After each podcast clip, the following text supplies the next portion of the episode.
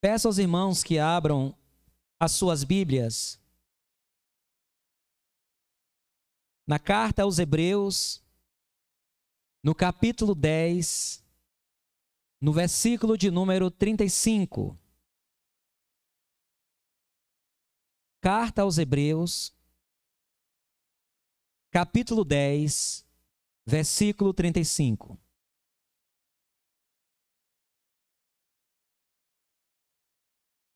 Para aqueles que ainda não acharam, repetindo, Hebreus, capítulo 10, versículo de número 35.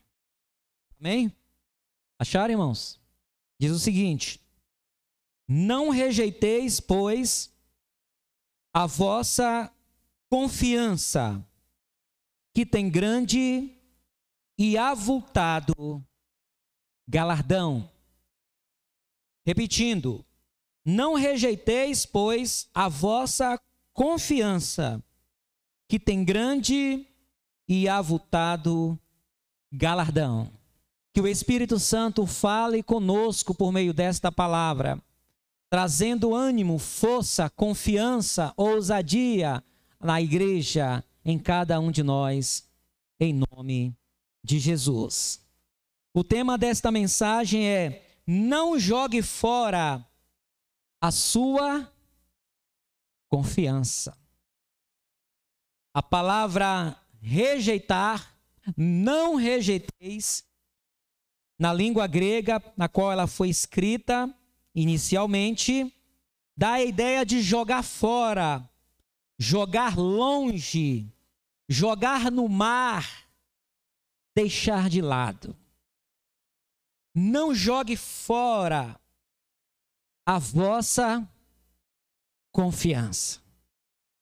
E a palavra confiança não está relacionado nesse texto à fé.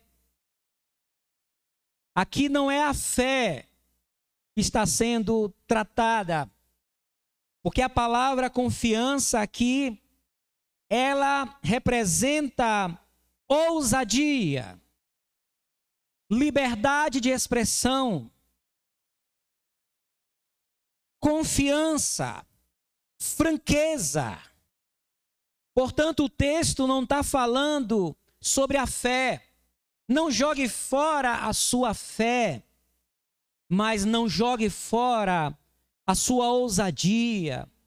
Não jogue fora a sua liberdade de falar aquilo que pensa, aquilo de Deus que está no seu coração. Não jogue fora a motivação de glorificar a Deus, de servir ao Senhor, de fazer aquilo que tem que ser feito para a glória do Senhor e para o nosso bem. Não jogue fora. E por que o escritor de Hebreus ele faz esta advertência esta admoestação aos irmãos hebreus, porque eles estavam sofrendo pressões.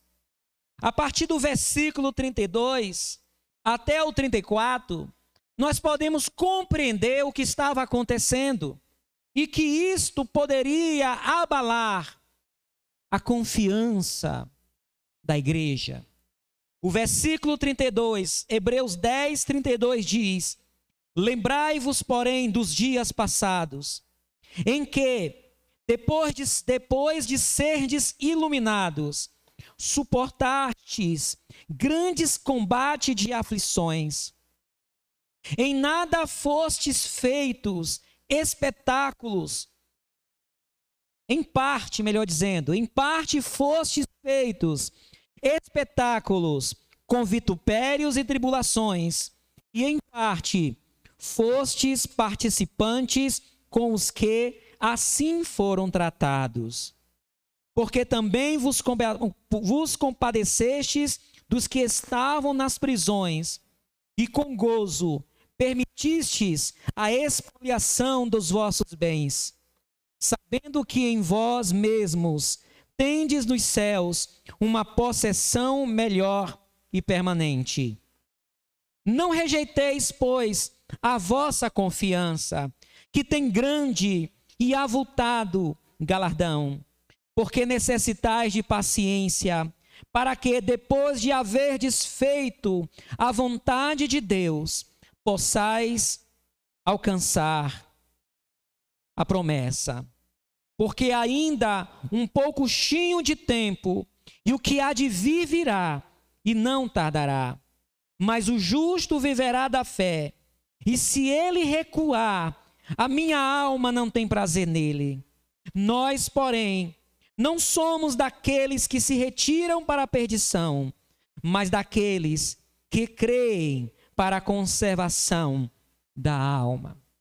O que estava produzindo um perigo dos irmãos rejeitar a confiança, jogar fora, jogar ao longe, jogar no mar, deitar fora, deitar de lado a sua confiança, era a perseguição, a oposição que eles estavam atravessando por, por abraçarem a fé em Cristo Jesus.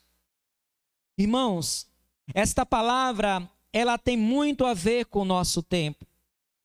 Porque em nosso tempo também, aquele que, que teve encontro com real, real com Cristo, ele não perde a fé.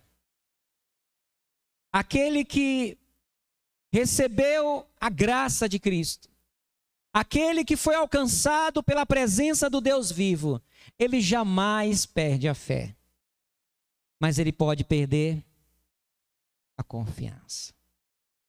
No meio esportivo, de vez em quando a gente percebe um atacante, um fazedor de gols, que começa a passar por uma fase difícil. Ele começa, o seu time começa a enfrentar adversários mais difíceis, zagueiros mais fortes, mais aplicados. E por um tempo, aquele jogador, ele começa a perceber que ele não está mais fazendo gol.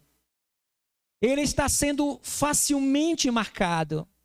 Talvez o seu condicionamento físico também está contribuindo para que ele não faça gol. E ele começa a passar uma fase de jejum de gols. E no futebol, um jogador, um atacante sobrevive de gol. Quando ele não faz gol, ele é cobrado pela torcida, pelo, pelo time, pelo clube e até por ele mesmo. E com o tempo, com o tempo sem fazer gol, ele vai perdendo a confiança. Antes ele chutava de longe, a bola ia certinho no gol e fazia gol. Ele chutava a bola de qualquer maneira, batia em alguém, algum jogador e entrava. Mas agora, depois de um tempo de jejum, depois de um tempo de marcação, de adversários fortes, ele agora já não tem mais a confiança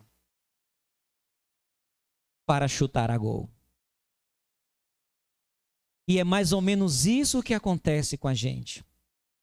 E era mais ou menos isto que estava às portas de acontecer com os irmãos. Os irmãos estavam atravessando um momento difícil. Eles estavam vendo seus adversários vencendo, entre aspas. Eles não estavam vendo Deus livrando-os Alguns estavam sendo presos, outros estavam vendo suas propriedades sendo confiscadas pelo Império Romano e pelas autoridades judaicas. Outros estavam sendo expulsos das suas propriedades. Outros estavam sendo expulsos da sua própria terra, da sua própria nação. Eles estavam sofrendo derrotas. E aquilo poderia produzir neles a falta de confiança, principalmente no socorro do Senhor. E tem um momento na nossa vida, irmãos, que as coisas começam a darem errados. Tem um momento que as coisas não andam do jeito que a gente espera. e a gente ora, e a gente busca Deus, e a gente jejua, e, a, e nós nos dedicamos, nós declaramos que confiamos no Senhor, nós adoramos, nós fazemos tudo o que está ao nosso alcance faz, fazer para que Deus intervenha e mude aquela situação. E o que a gente percebe é que nada muda. As coisas continuam do mesmo jeito. E às vezes elas tendem a piorar. Todos nós podemos atravessar um momento assim. Quando tudo vai dando errado. E a gente não entende porque Deus tem permitido isso acontecer. E quando nós estamos nesse, nesse cenário, a gente começa a perder a nossa confiança. Nós não perdemos a fé, porque a fé ela está impregnada na nossa alma pela presença do Espírito Santo. O Espírito Santo não nos deixa perder a fé, mas a gente perde a confiança. A gente já não mais acredita que Deus vai nos ouvir. A gente não mais acredita que Deus pode curar. A gente não mais acredita que Deus pode transformar qualquer situação. E quando alguém fala sobre isso, e quando alguém afirma que Deus pode mudar, a gente não acredita porque a gente perdeu a confiança. Irmãos, a confiança ela nos paralisa. Ela nos faz ficar inerte. A falta de confiança, ela não nos permite mover. A gente para. Quando a gente perde a confiança em orar, quando a gente perde a confiança na palavra de Deus, quando a gente perde a confiança de servir ao Senhor, ah, eu não vou servir mais não, porque a minha vida está tão difícil, nada muda, eu estou buscando a Deus e as coisas não mudam. E a gente começa a perder a confiança. Começamos a desistir, começamos a ficar paralisados. E quando isso acontece, a gente começa a nos desviar a gente começa a nos afastar do propósito do Senhor. Eu quero destacar aqui duas situações onde isso aconteceu. A primeira foi com o profeta Elias. O profeta Elias, ele começa o seu ministério profético muito confiante, muito ousado ele chega a ir no palácio de Acabe, do rei Acabe. Ele enfrenta o rei, ele enfrenta a esposa do rei, Jezabel, uma mulher muito terrível, uma mulher difícil, um osso duro de roer. Ele enfrenta. E por alguns anos, Elias se mostra confiante, ousado, e Deus começa a fazer coisas extraordinárias por meio de Elias. E quanto mais Deus age na vida de Elias, mais Elias é tomado de uma ousadia, de uma confiança que o encoraja a continuar servindo e fazendo a obra do Senhor. Mas depois de três anos e meio, depois da grande seca que aconteceu, que ele profetizou e que Deus acatou a voz do profeta, depois que ele retorna para Israel, depois que ele desafia os profetas de Baal e vence, depois que ele ora e Deus manda fogo do céu e queima o holocausto, depois que ele faz uma oração e de uma pequena nuvem, Deus inaugura um novo tempo de chuva em Israel. Depois de tudo aquilo, quando Elias está achando, agora terei resultado. Agora Israel vai se converter ao Senhor. Agora Acabe, Jezabel, eles vão reconhecer que há um Deus em Israel. Mas, para a surpresa de Elias, acontece totalmente diferente. Nada muda. As pessoas não mudam. Elas continuam insensíveis. Elas continuam duras. Elas continuam indiferentes à manifestação do poder de Deus na vida de Elias. E diferentemente do que Elias esperava, Jezabel manda-lhe uma mensagem que assim como ele destruiu os profetas de Baal, ela o destruiria, ela o caçaria e perseguiria a vida de Elias. E diante daquele quadro, Elias é tomado de um desânimo. Em 1 Reis, capítulo 19, versículo 4. 1 Reis, capítulo 19, verso 4 diz: Ele, porém, foi ao deserto, caminho de um dia, e foi sentar-se debaixo de um zimbro, e pediu para si a morte, e disse: Já basta, ó Senhor, toma agora a minha vida, pois não sou melhor do que meus pais. Ele abandonou, ele jogou fora a sua confiança. Aqui está uma das razões que nos faz jogar fora a nossa confiança. São as lutas da vida, são as circunstâncias, quando as coisas não estão do jeito que queremos, quando o vento nos é contrário, nós temos uma tendência de jogar fora a nossa confiança.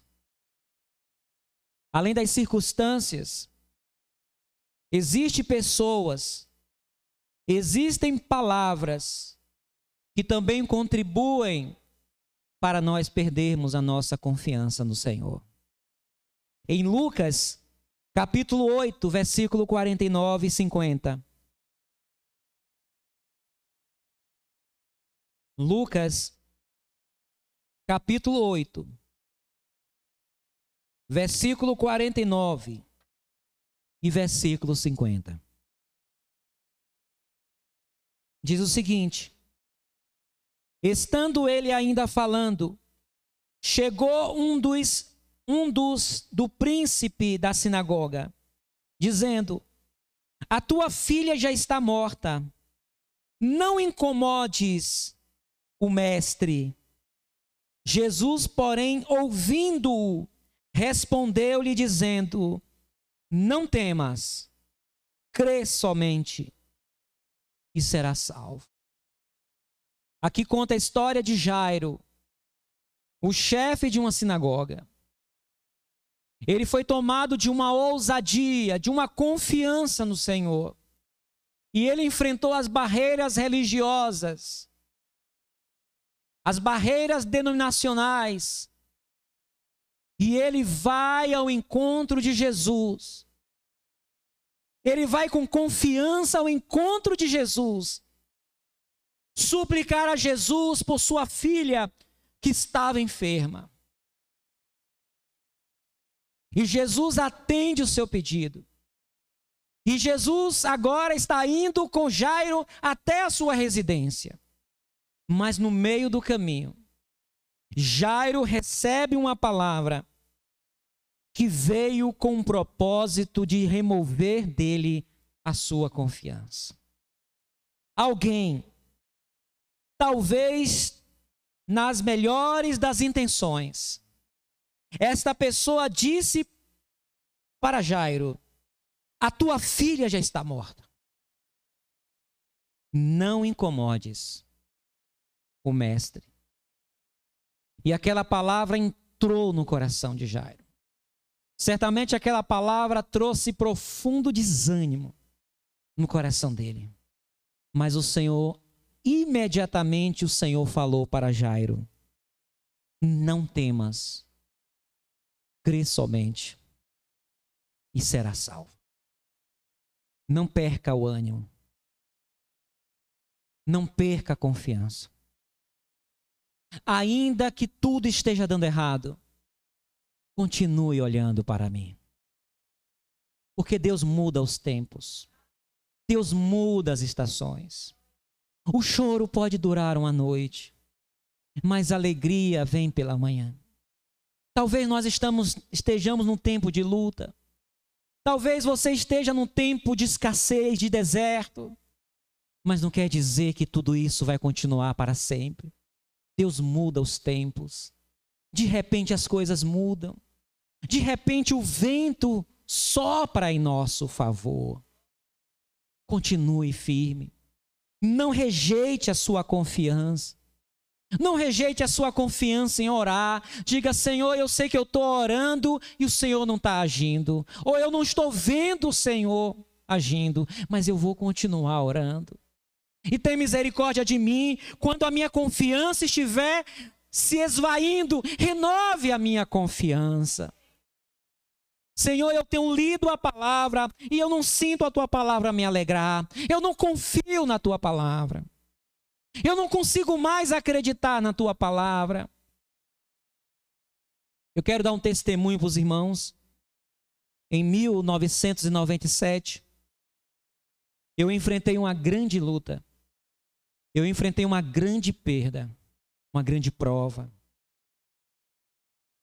E antes de passar por aquela, aquela grande prova, eu acreditava que Deus me daria a vitória. Eu acreditava que Deus não me deixaria passar por aquilo. E um certo dia, antes dessa prova acontecer, eu estava no culto e veio uma pessoa cantar na nossa igreja e ela cantou: Vai dar tudo certo. Vai dar tudo certo. Se a gente colocar a nossa fé e ação, vai dar tudo certo. E aquilo me empolgou, aquilo me revestiu de confiança, e eu voltei para casa confiante mas não deu certo. E quando não deu certo, eu joguei fora a minha confiança. E eu disse: Senhor, eu não consigo mais acreditar na tua palavra. Senhor, eu só consigo orar. Eu não consigo deixar de crer em ti. Mas eu não acredito na tua palavra. Eu não acredito que o Senhor vai me ajudar. Passei um mês, um mês, sem acreditar na Bíblia. E eu dizia: Senhor, me perdoa. Eu perdi a minha confiança. Eu não perdi a minha fé mas eu não acredito que o Senhor fale comigo pela Bíblia. E foi e foram 30, 30 dias de muita tristeza. Porque eu sabia que era fruto da minha luta. Foi isso que aconteceu com Elias. E eu estava ali muito triste. E cheguei ao momento que eu estava triste porque eu tinha perdido a minha confiança. Mas para a glória de Deus, com o passar do tempo, as coisas mudaram. Os ventos começaram a soprar ao meu favor. O que parecia impossível se tornou possível as oportunidades começaram a acontecer. As coisas começaram a florescer. O deserto começou a virar manancial de águas. E deu tudo certo. E eu estou aqui dizendo que o Senhor me deu vitória. Mas a primeira coisa que Deus fez foi restaurar em mim a confiança que eu havia deixado de lado. Existem pessoas que têm mágoa de Deus por causa de alguém que morreu na sua família. Tem filhos de crente que se revolta contra o evangelho porque um irmão tão querido morreu e ele não aceita porque Deus não deixou, porque Deus não livrou. E aí abandona a confiança. Ele fica magoado. E ele carrega essa mágoa por muitos anos. Muitas situações podem provocar em mim e você a nossa atitude de jogar fora a nossa confiança. Mas o texto diz: não rejeiteis a vossa confiança. Não jogue fora a sua confiança. Não é porque as suas orações não têm sido respondidas no momento que Deus não irá responder.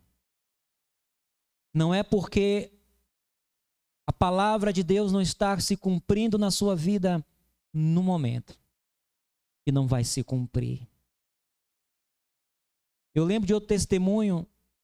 Eu passei um momento na minha juventude, na minha vida de solteiro. Eu passei uma prova financeira muito grande. Muito grande uma prova financeira. Trabalhava, era fiel no dízimo e oferta. O pouco que eu ganhava ajudava meus pais. Mas era um aperto. A prosperidade não vinha sobre mim.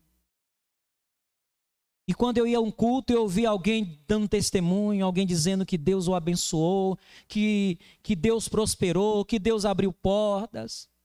E eu via na vida de pessoas a bênção do Senhor. E olhava para mim e falei: Senhor, eu não estou entendendo. Por que isso não está acontecendo comigo? E por alguns anos, eu não vi na minha vida a prosperidade do Senhor nas finanças. E isso me entristeceu. Mas o Senhor sempre trabalhava para que eu não perdesse a confiança. E um dia, em oração, eu disse para o Senhor: Senhor, eu sei que o Senhor vai mudar a minha história. Eu me alegro pela obra que o Senhor está fazendo na vida dos irmãos. E eu creio que vai chegar a minha vez.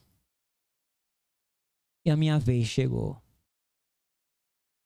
E hoje, eu vejo a prosperidade de Deus sobre a minha vida, sobre a minha casa. Eu vejo Deus suprindo todas as nossas necessidades. Não abandone a sua confiança. Não é porque as coisas não deram certo que Deus não existe. Talvez seja o cálice que você e eu tenhamos que beber. A palavra que o autor de Hebreus usa nesse versículo, ela está presente em mais três lugares no livro de Hebreus. Nós encontramos essa palavra apóbaló, apóbaló. Primeiro, em Hebreus capítulo 3, versículo 6. Nós encontramos a referência à confiança. Aquele que abandona a confiança, ele não conserva a esperança. Ele perde a esperança. Quando Jó estava atravessando luta, quando a mulher de Jó foi usada pelo maligno para dizer para Jó: ainda tu retens a tua integridade? Você ainda retém a sua confiança nesse Deus? Amaldiçoa Deus e morre. Ela disse para Jó: abandona a tua confiança. E Jó disse: Como falas uma louca, assim falas tu. E Jó manteve a sua confiança, mesmo questionando. Hebreus 3, versículo 6 diz: Mas Cristo, como filho, sobre a sua própria casa, a qual casa somos nós, se tão somente conservarmos firmes a confiança e a glória da esperança até o fim. Conserve a esperança, a confiança, para que a sua esperança não morra. Alegrai-vos na esperança. Sede paciente na tribulação. Persevere na oração. Em Hebreus capítulo 4, versículo 16, nós encontramos outra menção da palavra confiança. Hebreus 4, verso 16 diz: Cheguemos, cheguemos, cheguemos, pois, com confiança ao trono da graça, para que possamos alcançar misericórdia e achar graça, a fim de sermos ajudados em tempo oportuno. Quem mantém a confiança será ajudado em tempo oportuno.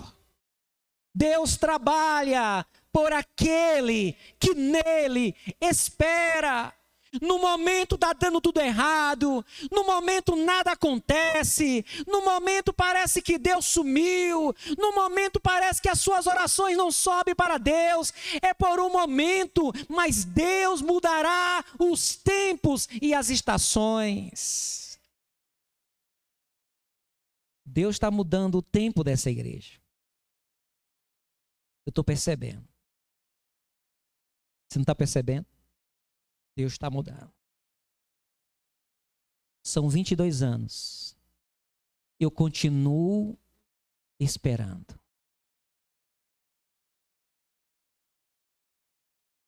Vinte e cinco anos Abraão esperou. Quantos anos você está disposto a esperar? Quantos anos forem necessários. Amém? Eu quero registrar aqui um testemunho. A minha irmã Adriana está namorando. Amém?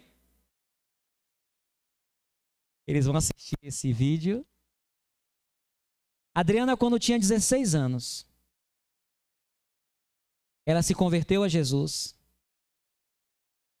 Teve um namoro, passageiro.